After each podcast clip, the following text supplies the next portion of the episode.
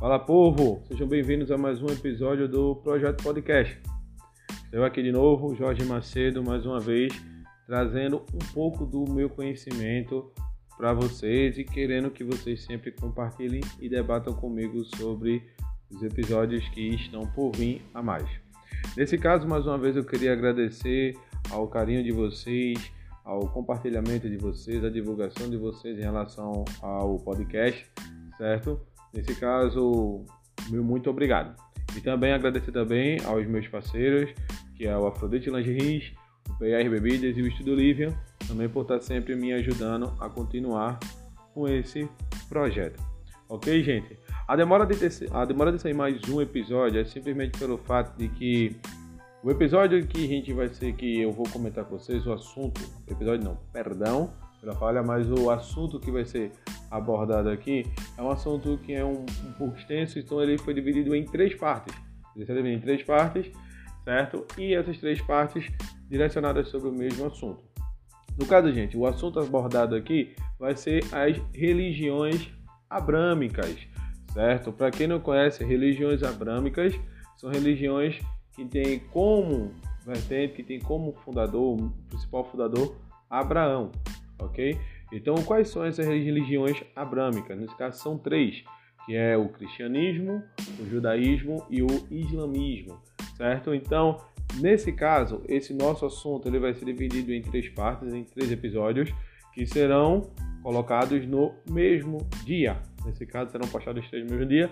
É um episódio especial que eu quis fazer para vocês curtirem também compreenderem, porque hoje em dia no mundo, no nosso mundo, é, as pessoas conhecem as religiões, mas assim não conhecem a, a um ponto de procurar entender, porque existem coisas boas e coisas ruins em qualquer religião, gente, mas a gente não pode se apegar tanto a isso. A questão é que tem que ter o respeito, certo? Que é isso que está faltando no geral. Então, nessa primeira parte desse assunto sobre religiões abrâmicas, eu irei falar sobre a maior religião abrâmica do mundo, que é o cristianismo certo?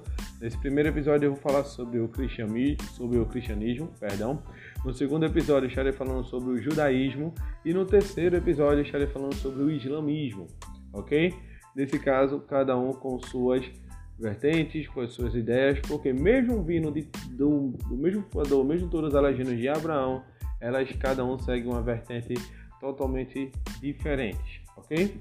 E como início, vamos falar primeiro sobre o cristianismo certo, gente? O cristianismo esse que teve origem quando? A origem do cristianismo, é, segundo os historiadores, é por volta dos anos 30 e 33 na Judéia, que é a região da Palestina, tá, gente? E fique bem claro isso, que a Judéia ela era uma região da Palestina. Tipo, o Estado de Israel surgiu bem depois, certo? A Palestina já existe há muito tempo. É, uma coisa que eu vou mencionar muito, gente, é, nos três vídeos antes que eu me esqueça, é que, claro, eu vou falar das religiões e vai ter algumas passagens dos seus livros mais famosos. No caso do cristianismo, o seu livro mais famoso, o livro mais famoso é a Bíblia, certo? Também vou explicar um pouco sobre a Bíblia também, porque existem algumas denominações diferentes para algumas vertentes dentro do cristianismo. Então, nesse caso, eu sempre vou falar sobre a Bíblia, eu sempre vou mencionar algumas passagens da Bíblia. Por isso que demorou um pouco para sair, porque foi uma questão de muita pesquisa, muito estudo para trazer isso aqui para vocês. Mas como eu estava dizendo, gente, o cristianismo, ele surgiu, a origem dele, no caso a origem do cristianismo, ele foi por volta dos anos 30 e 33.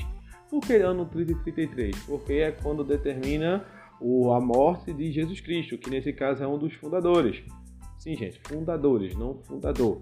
Cada fundadores porque um dos fundadores é Jesus de Nazaré, o Jesus Cristo, que assim ficou sendo chamado depois, e Paulo de Tarso, certo? Nesse caso, em um dos livros da Bíblia, o 1 Coríntios, no capítulo 3, no versículo 5 e 11, é mencionado até o seguinte, que falando sobre o Paulo de Tarso, que é assim, fala, Pois quem é Paulo e quem é Apolo? Senão, ministro pelos quais crestes e conforme o que o Senhor deu a cada um.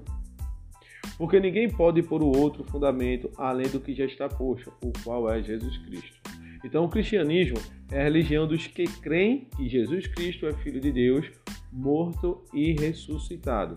Nesse caso, ele, so, ele sofreu também uma forte influência do pensamento judaico, mas se organizou e se diferenciou em seguida. A gente vai falar um pouco mais disso quando a gente for falar sobre o judaísmo. Mas sim, gente, o cristianismo sim teve uma forte influência do pensamento judaico. Nesse caso, também é quase impossível uma biografia histórica de Jesus. A única fonte, até o momento que tem sobre isso, são os evangelhos da Bíblia. Então, o objetivo dos evangelhos é a proclamação de uma mensagem que Jesus é o Messias prometido pelo o Antigo Testamento. Então, pela visão histórica também, Jesus foi um homem que afirmava ser investido de autoridade divina. Após ser morto, um grupo de seguidores acreditou que ele ressuscitou.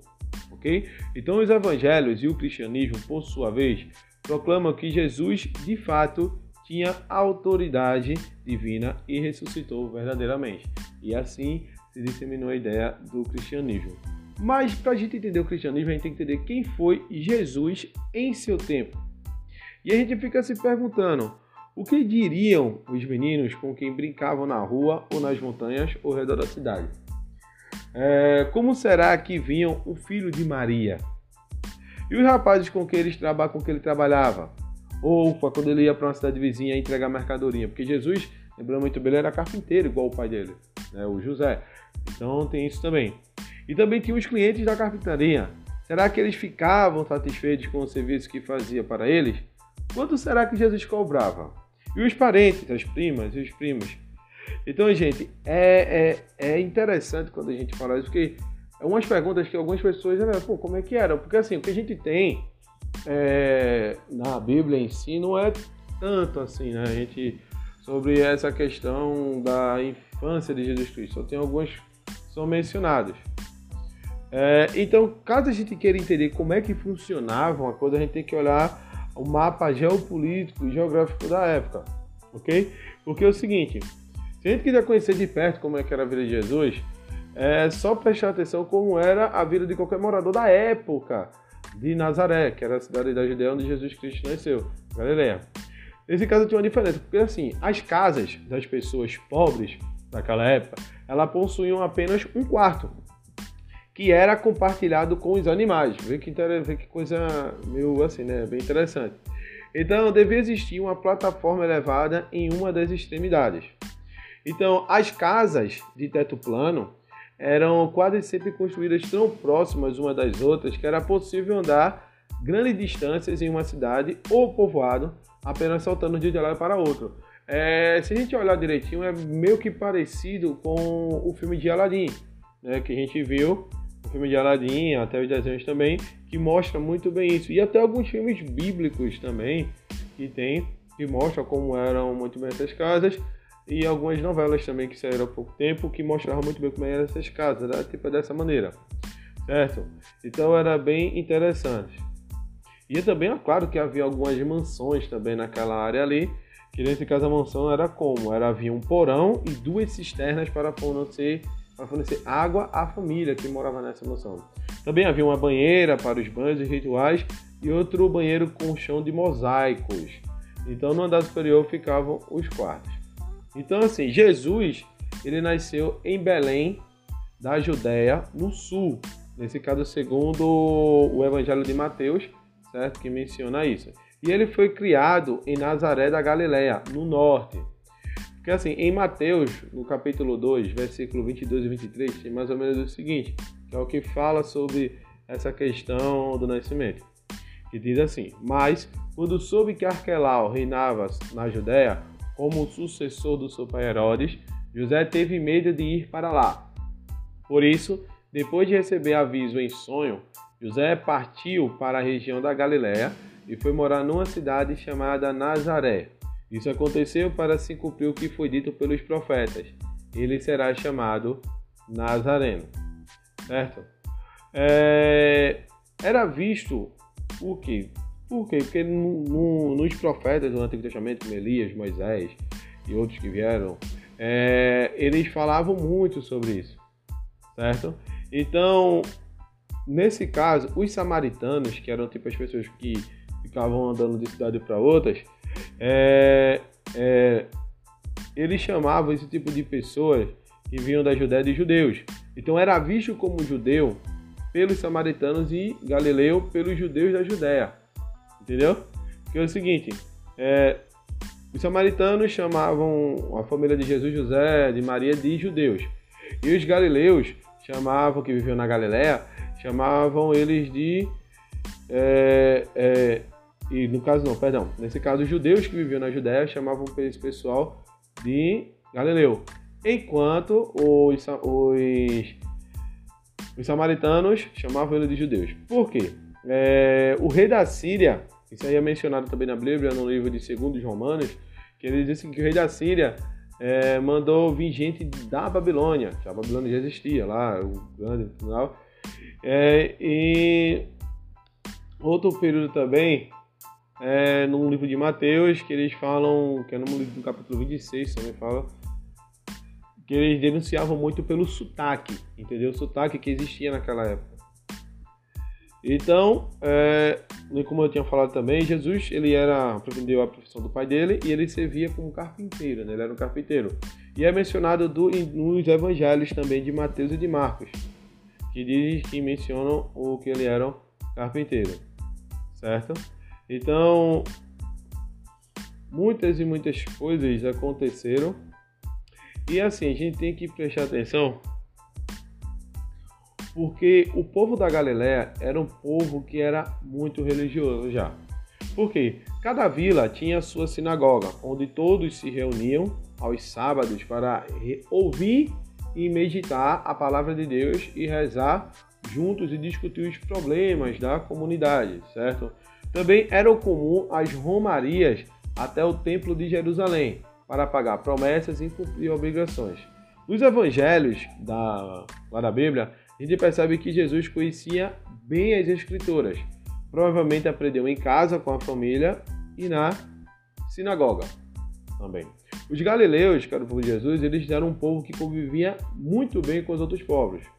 Porque a Galiléia estava cercada por grandes centros comerciais da época, que era Tiro, é, Sidônia, Cesareia, Samaria, Decápole e Ptolomaide, que eram essas seis cidades que eram os grandes centros comerciais daquela época ali, da, da, da que hoje faz parte da Palestina no geral ali.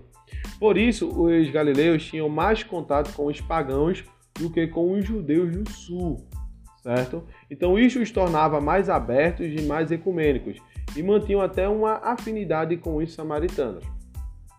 Os judeus do sul não concordavam com esta atitude, certo? Então apelidaram a região de Galileia de Galileia dos Pagãos, porque é o seguinte, é, como era toda uma questão da Palestina ali, gente, era uma, uma grande área que hoje é a Palestina, então é o seguinte, era, essa divisão era comum.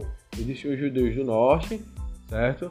E os judeus do sul, certo? Então, os judeus do sul, eles não se davam muito bem, ok?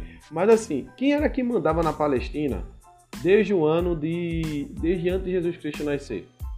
Nesse caso, quem mandava lá eram os romanos, certo, gente? Nesse caso, o Império Romano aí estava no seu alto, Império Romano estava no auge, certo? Então é o seguinte, o rei Herodes, que era o tetrarca da Galileia, procurava agradar Roma em tudo. Então ele insistia, sobretudo, numa administração eficiente que desse lucro ao império e por isso reprimia qualquer tipo de revolta que tinha naquela época. Porque a preocupação dele não era o bem do povo, mas a própria promoção. Jesus o chamou de raposa. Sim, gente, ele chamou sim de raposa, chamou o Herói de raposa. Isso é mencionado no livro de Lucas, capítulo 13, certo? No versículo 31 e 32. Só olha lá que vai ter esse trecho lá no qual Jesus chama ele de raposa. Então é o seguinte, o rei Herodes chegou ao cúmulo de construir uma nova capital e chamá-la de, Tibi, de Tiberíades, Tiberíades, que nesse caso era uma homenagem ao imperador de Roma na época que era Tibério, certo? Então a maioria dos colaboradores do rei Herodes moravam em Tiberíades, vivendo na mordomia, na mordomia lá, se achavam os bambambãs. E Jesus ele nunca pisou em Tiberíades, certo? Naquela época existiam algumas autoridades religiosas da época. Isso estou mostrando a gente aqui, para vocês entenderem. Quem ainda, o cristianismo ainda estava sucedido Jesus Cristo na época quando Jesus Cristo surgiu. Naquela época, existiam as autoridades religiosas que eram voltadas à religião judaica, tá? Aos judeus. E nesse caso existiam os fariseus. Quem eram os fariseus? Os fariseus, eles procuravam observar a pureza. Nesse caso, fariseu significa separado. Qual era o ideal deles? O ideal deles era que todo o povo um dia chegasse a ser puro, purificado, em condições de comparecer diante de Deus no templo. Nesse caso, os fariseus, os fariseus, eles também eles faziam com que a gente tenha essa ideia de a ah, purificação do povo para se apresentar no Deus. Existiam também os doutores da lei, que esses eram os que eram encarregados dos ensinos, certo? Porque, primeiro, eles consideravam os galileus ignorantes e analfabetos na lei. Por isso, visitavam sempre a Galiléia para instruir corretamente, eu posso dizer corretamente entre aspas, o povo, certo? Na ideia deles, na concepção deles. E existiam os sacerdotes, que eram os responsáveis pelo culto no templo. E a maioria desses sacerdotes viviam em Jerusalém, longe da Galiléia. Certo? Jesus, naquela época, ele não suportava as autoridades religiosas de seu tempo e chamava-os de guias cegos e hipócritas. Isso aí, gente, é uma passagem que é falada diretamente no, no livro de Mateus, no Evangelho de Mateus, certo? No capítulo 23 no versículo 13, no qual ele fala e diz mais ou menos assim: é, Ai de vocês, doutores da lei, fariseus e hipócritas, vocês fecham o reino do céu para os homens, nem vocês entram, nem deixam entrar aqueles que desejam. Parece uma coisa que é também parecida com hoje, né, gente? Tipo, é, esse bem interessante. O que era muito comum, gente, naquela época também, era a questão do que as pessoas já tinham essa ideia, né? Então, assim, algumas coisas as pessoas não se interligavam. O porquê ah, tinha tipo, tipo, naquela época também, é, o povo achava que as doenças eram causadas por espíritos maus. Por quê? No livro, no Evangelho de Marcos, no capítulo 9, no versículo 17 e 18, ele diz o seguinte: Alguém da multidão respondeu: Mestre, eu trouxe a ti meu filho tem um espírito mudo. Cada vez que o espírito ataca, joga-o no chão e ele começa a espumar, range os dentes e fica completamente rígido. E o pessoal dizer que tudo que era de ruim, de que a pessoa, se uma criança nessa sua doença, é porque ele, ele vive consistia com o espírito mal. Nisso eles chamam de excluir as pessoas. Na hora da angústia ou de sofrimento, o povo invocava a ajuda do profeta Elias, certo? E também o povo achava que qualquer sofrimento ou doença era castigo de Deus. E Jesus, ele afirmava que não, certo? No Evangelho de João, no capítulo 9, versículo 12 e 3, ele diz o seguinte, porque tem um momento que os discípulos perguntaram a ele assim, Mestre, quem foi que pecou para que ele nascesse cego? Foi ele ou seus pais? Aí Jesus responde o seguinte: Não foi ele que pecou nem seus pais, mas ele é cego para que nele se manifestem as obras de Deus. Então é o seguinte: o pessoal tinha um pensamento muito assim. Alguns outros esperavam o Messias rei, filho de Davi. É...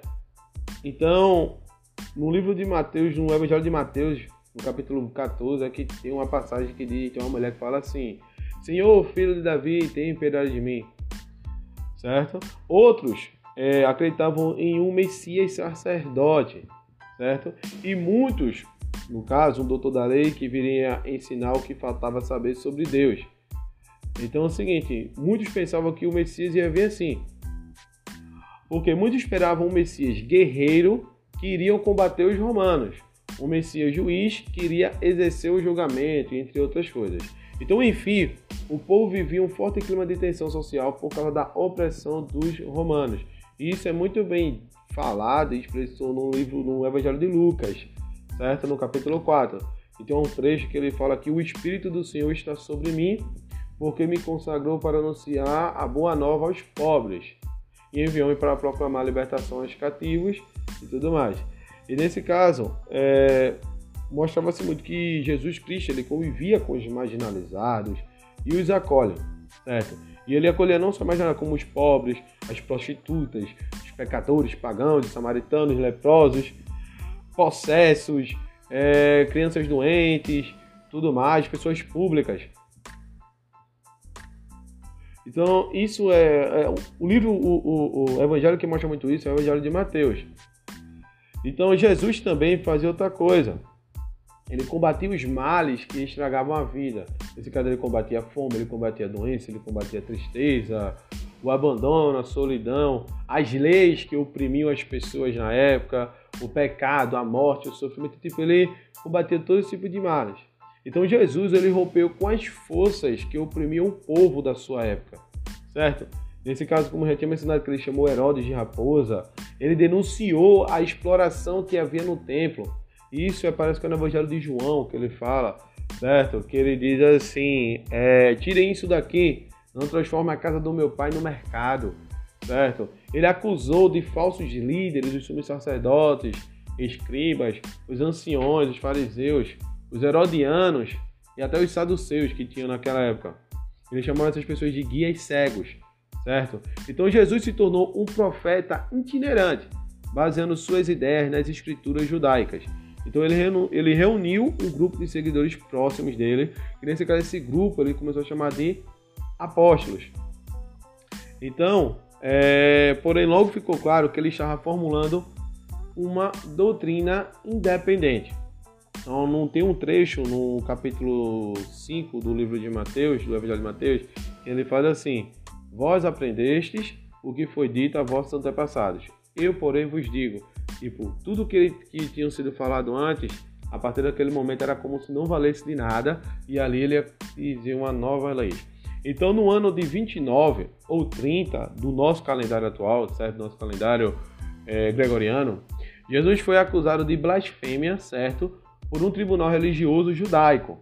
Então, Pôncio Pilatos atendeu ao apelo dos anciãos judeus e sentenciou Jesus à morte, executando-o por crucificação. Pilatos o sentenciou por ter se rebelado contra o Estado romano. Três dias após a morte, segundo os seus seguidores, Jesus ressuscitou dos mortos. Após subir aos céus, seus discípulos, denominados apóstolos, deram prosseguimento à sua atividade religiosa. Então, a partir da crucificação, a cruz, certo? Começou, ela se tornou um símbolo, um dos símbolos mais antigos do cristianismo. Outra coisa também foram os doze apóstolos que formaram o núcleo do novo reino de Deus que estava para vir. Então, os primeiros cristãos eram judeus piedosos. Eles obedeciam à lei de Moisés e participavam dos serviços no templo da sinagoga. Então, sua crença de que Jesus de Nazaré era o prometido Messias os diferenciava dos outros judeus.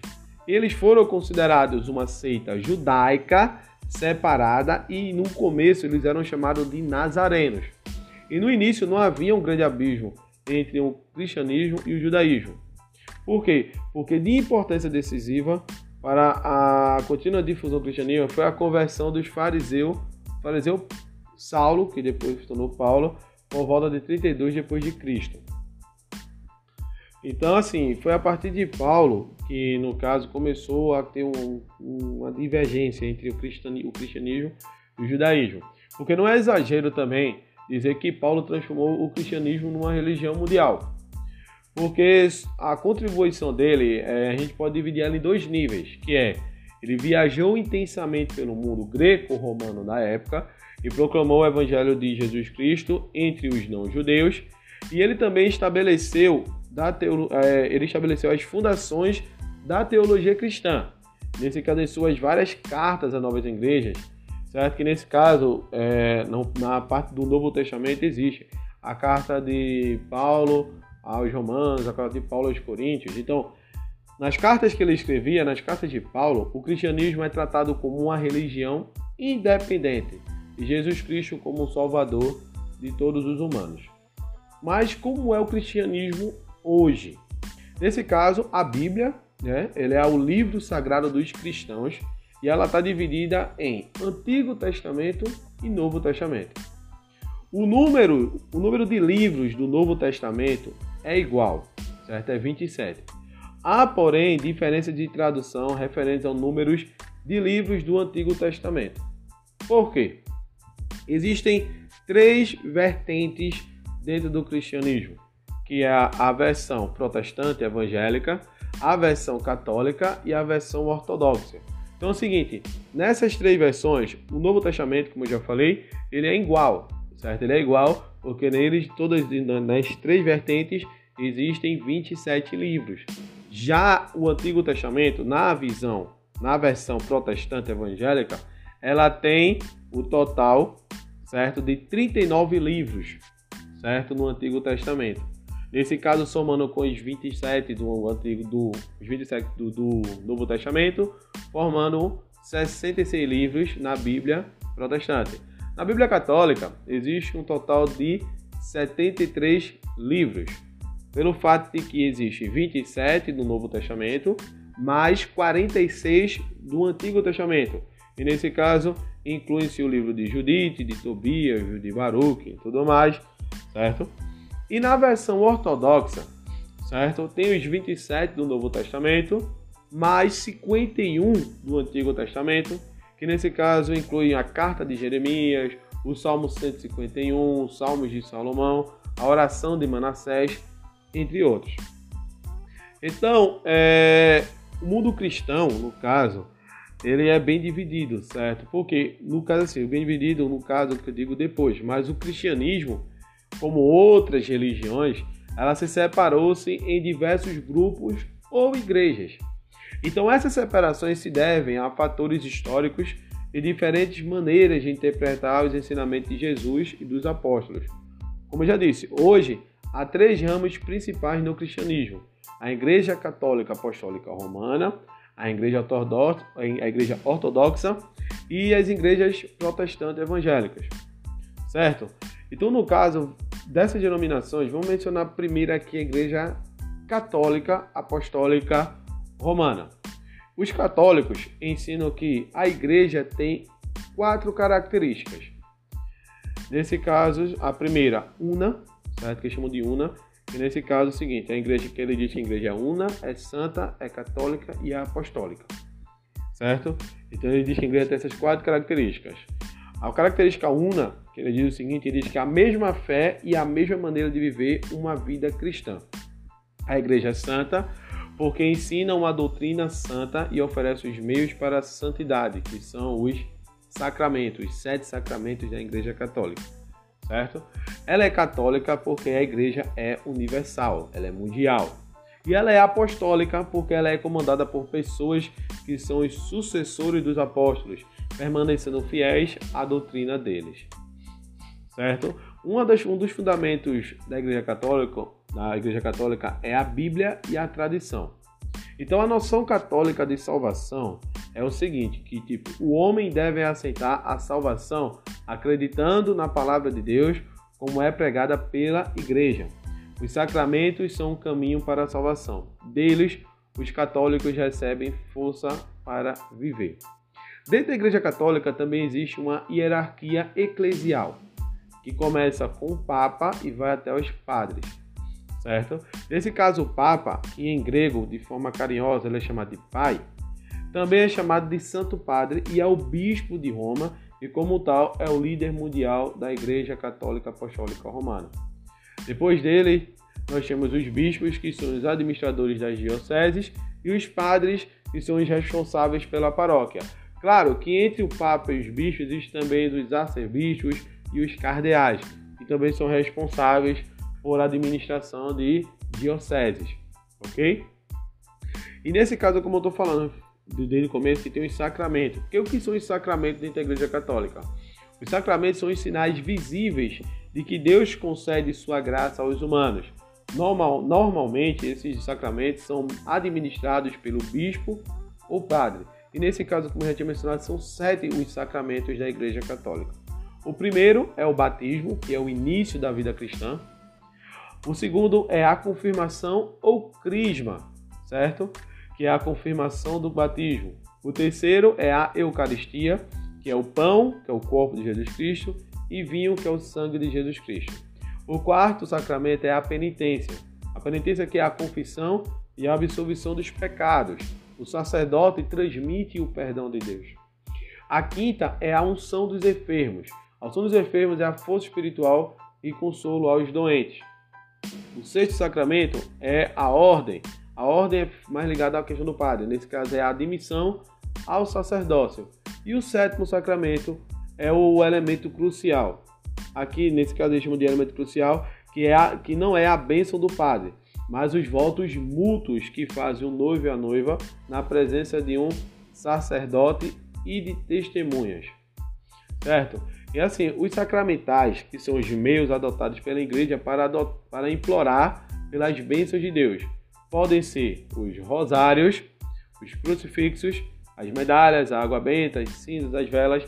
Nesse caso, a gente chama de bens sacramentais da Igreja Católica. Nesse caso, a missa ela é também denominada uma celebração eucarística. Nesse caso, a missa é a principal celebração religiosa da Igreja Católica. Nesse caso, a Igreja Católica existem os três sinais distintivos. E esses três sinais são o povo de Deus, que é a grande comunidade de fiéis, a comunhão dos santos e inclui os vivos e os mortos, nesse caso eles dizem que estão no purgatório, e os bem-aventurados no céu. A Virgem Maria e os santos. Os católicos dirigem as suas orações também à Virgem Maria e aos santos. Afinal, eles se encontram especialmente próximos a Jesus Cristo no céu. E a vida religiosa, que é ligada aos bispos, aos padres, aos monges, freiras e frades. Isso tudo é ligado à Igreja Católica. Na Igreja Ortodoxa, isso não começou quando? Então, assim, desde o início, é, as igrejas orientais não queriam reconhecer a supremacia do Papa. Então, o rompimento com Roma acabou ocorrendo em 1054. E as igrejas ortodoxas não têm nenhum chefe ou liderança em comum. Então, cada uma delas é dirigida por um patriarca. Então, o sacerdócio é composto de diáconos, padres, bispos, arcebispos, metropolistas e patriarcas. O celibato é obrigatório apenas para o... Perdão, é, é obrigatório apenas para os bispos. E atualmente estima-se que há 150 milhões de cristãos ortodoxos no mundo. Sim, tem uma coisa que eu não mencionei, que eu deixei passar também, o celibato. O celibato que na Igreja Católica é obrigatório para todas as pessoas que querem seguir a vida eclesiástica desde o padre até o papa, incluindo também madres e tudo mais, certo? Nesse caso, na igreja ortodoxa, o celibato ele só é obrigatório apenas para os bispos.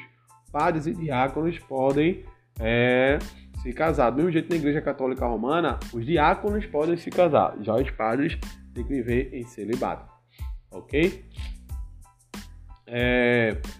O outro tipo de cristianismo é o cristianismo evangélico ou protestante. Nesse caso, esse cristianismo protestante é um movimento, que nesse caso é um movimento cristão, que surgiu no século 17, depois da reforma protestante. Quais são as suas características? A primeira é a necessidade de conversão pessoal. A segunda, o grande respeito pela autoridade bíblica. A quinta, a, a, a terceira, perdão, é a proclamação da morte e a ressurreição de Jesus Cristo e a quarta é expressar e compartilhar ativamente o evangelho. Nesse caso, o protestante ele, ele é muito designado pelas cinco solas. Ou nesse caso, solas, que é uma palavra latim que diz somente, certo? Nesse caso, cinco solas é sola fé, sola escrituras, sola Christus, é, sola gratia e sola glória de Deus. Nesse caso, as cinco solas, que é somente a fé, somente a escritura, somente a graça e somente a glória de Deus, certo? O, o, o, fundamento do, do cristão protestante é a autoridade que deriva apenas da Bíblia, certo? Então a consciência deve ser guiada pelas palavras de Deus, palavra de Deus. A noção de salvação dele é que os homens não podem se justificar perante Deus pela sua própria força, seus méritos ou suas obras. Os homens são plenamente justificados pelo amor de Cristo por meio da fé quando creem. Nesse caso, existe sacramento na igreja protestante? Sim, existe. Nesse caso, o sacramento, que é o termo característico da igreja católica apostólica romana, nesse caso, de modo que algumas igrejas protestantes evangélicas o empregam com reservas. E nesse caso, são apenas dois sacramentos, que é o batismo e a Eucaristia, que eles chamam de ceia do Senhor. Então, assim, a hierarquia também dentro da igreja protestante varia de acordo com a igreja. Normalmente ela é composta por pastor, diácono, bispo, ancião, apóstolo, profeta, evangelista, reverendo e etc. Então, algumas denominações evangélicas autorizam oficialmente a ordenação de mulheres na igreja. O culto é visto como um ato da adoração de Deus na vida da igreja. A liturgia é mais flexível do que na igreja católica e na igreja ortodoxa. Os locais de culto são normalmente denominados de templos. Exemplos de igrejas que seguem esse padrão protestante é a igreja luterana, a igreja batista, a Assembleia de Deus, a Igreja do Evangelho Quadrangular Universal, a Congregação Cristã do Brasil, é, igrejas universais, mundiais e de, de várias denominações, certo? Nesse caso, é, existe um tipo de. Existe duas vertentes dentro da. Existe uma vertente da igreja protestante que é a que a gente chama de pentecostal, certo? Que é ligada a três momentos. Nesse caso, a gente chama de primeira onda, segunda onda e terceira onda, certo? Nesse caso, que, que, levanta, que relevanta ao seguinte: no pentecostal, a importância é a revelação direta do Espírito Santo é a crença numa iminente segunda vinda de Cristo. A grande facilidade em interpretar como aviso ou revelações divinas certos acontecimentos da vida. Então também a busca da cura das doenças pela oração e também o exorcismo. Certo? Então, no caso, a primeira onda protestante, certo? Que a gente chama de Pentecostal, é, o desculpa, gente, rolou a língua aqui, mas a primeira onda a gente chama de pentecostalismo clássico, que ela aconteceu no ano de 1910 até 1950, que nesse caso foi principalmente aqui no Brasil. Isso aconteceu que foi a fundação da Congregação Cristã no Brasil e da Assembleia de Deus, até sua difusão pelo território nacional. A segunda onda começou em 1950, que é quando chegam a São Paulo dois missionários norte-americanos da International Church of the First Square Gospel que nesse caso fundam a Igreja do Evangelho Quadrangular. No seu rastro também surgiram no Brasil, surgem o Brasil para Cristo, Igreja Pentecostal Deus e Amor, Casa da Bênção, Igreja Unida e diversas outras menores. E aí a terceira onda começa na segunda metade dos anos 70 com os neopentecostais aqui no Brasil, que quando fundadas por outros brasileiros também, a Igreja Universal do Reino de Deus, que surgiu no, no Rio de Janeiro em 1977, a Comunidade Evangélica Sara Nossa Terra, em Brasília, e a Renascer em Cristo, em, em São Paulo, que estão entre as principais. Hoje até tem bem mais, temos a Mundial, tem a, a Internacional da Graça de Deus e tudo mais. Certo? Então, o cristianismo ele surgiu assim. Claro que teve alguns momentos em que o cristianismo também ele deu uma falhada certo? Isso aqui a gente liga mais em si a, a Igreja Católica, no caso, que é quando a gente fala sobre a Inquisição, a Inquisição Católica, certo? Que também foi um, um, um, uma coisa que surgiu é, durante a Idade Média, no século XIII. Porque qual era a intenção da, da, da Inquisição? Certo? A Inquisição ela tinha o objetivo de combater a heresia, ou seja, qualquer linha de pensamento que fosse contrária à da Igreja Católica na época. É, então, foi um dos piores erros da Igreja, esse tipo também. Depois das perseguições que também começaram por causa da Reforma Protestante de Lutero, ok? A partir do século XVI. Então, também isso começou a, a bater de frente também. Então é o seguinte, a, o, o cristianismo ele é uma das igrejas, uma das religiões mais, o, mais famosas do mundo, uma das maiores do mundo também, certo? Tem forte influência, bem dizer, em quase todo o lado ocidental do planeta, certo? Pela sua forte pregação, também por causa de grandes obras que o cristianismo faz, certo? Por causa de grandes outros exemplos também. Tipo, a intenção aqui não é falar bem, não, a gente aqui é questão de vocês conhecerem um pouco mais a ideia do cristianismo, certo? Das suas vertentes que nela, que nela existem, certo? Porque o cristianismo é como fundamentação geral veio diretamente de Abraão, nesse caso tendo como um dos seus fundadores Jesus Cristo, que leva o próprio nome da religião, e de Paulo de Tarso. Então, galera, essa é a intenção, é vocês procurarem conhecer um pouco mais sobre o cristianismo, ok? Então por aqui eu vou encerrando essa primeira parte, falando sobre o cristianismo, e a segunda parte nós iremos falar sobre o judaísmo. Nesse caso, um pouco da junção entre as duas. Então muito obrigado a todos. Cheiro, até o próximo episódio. Tchau, tchau.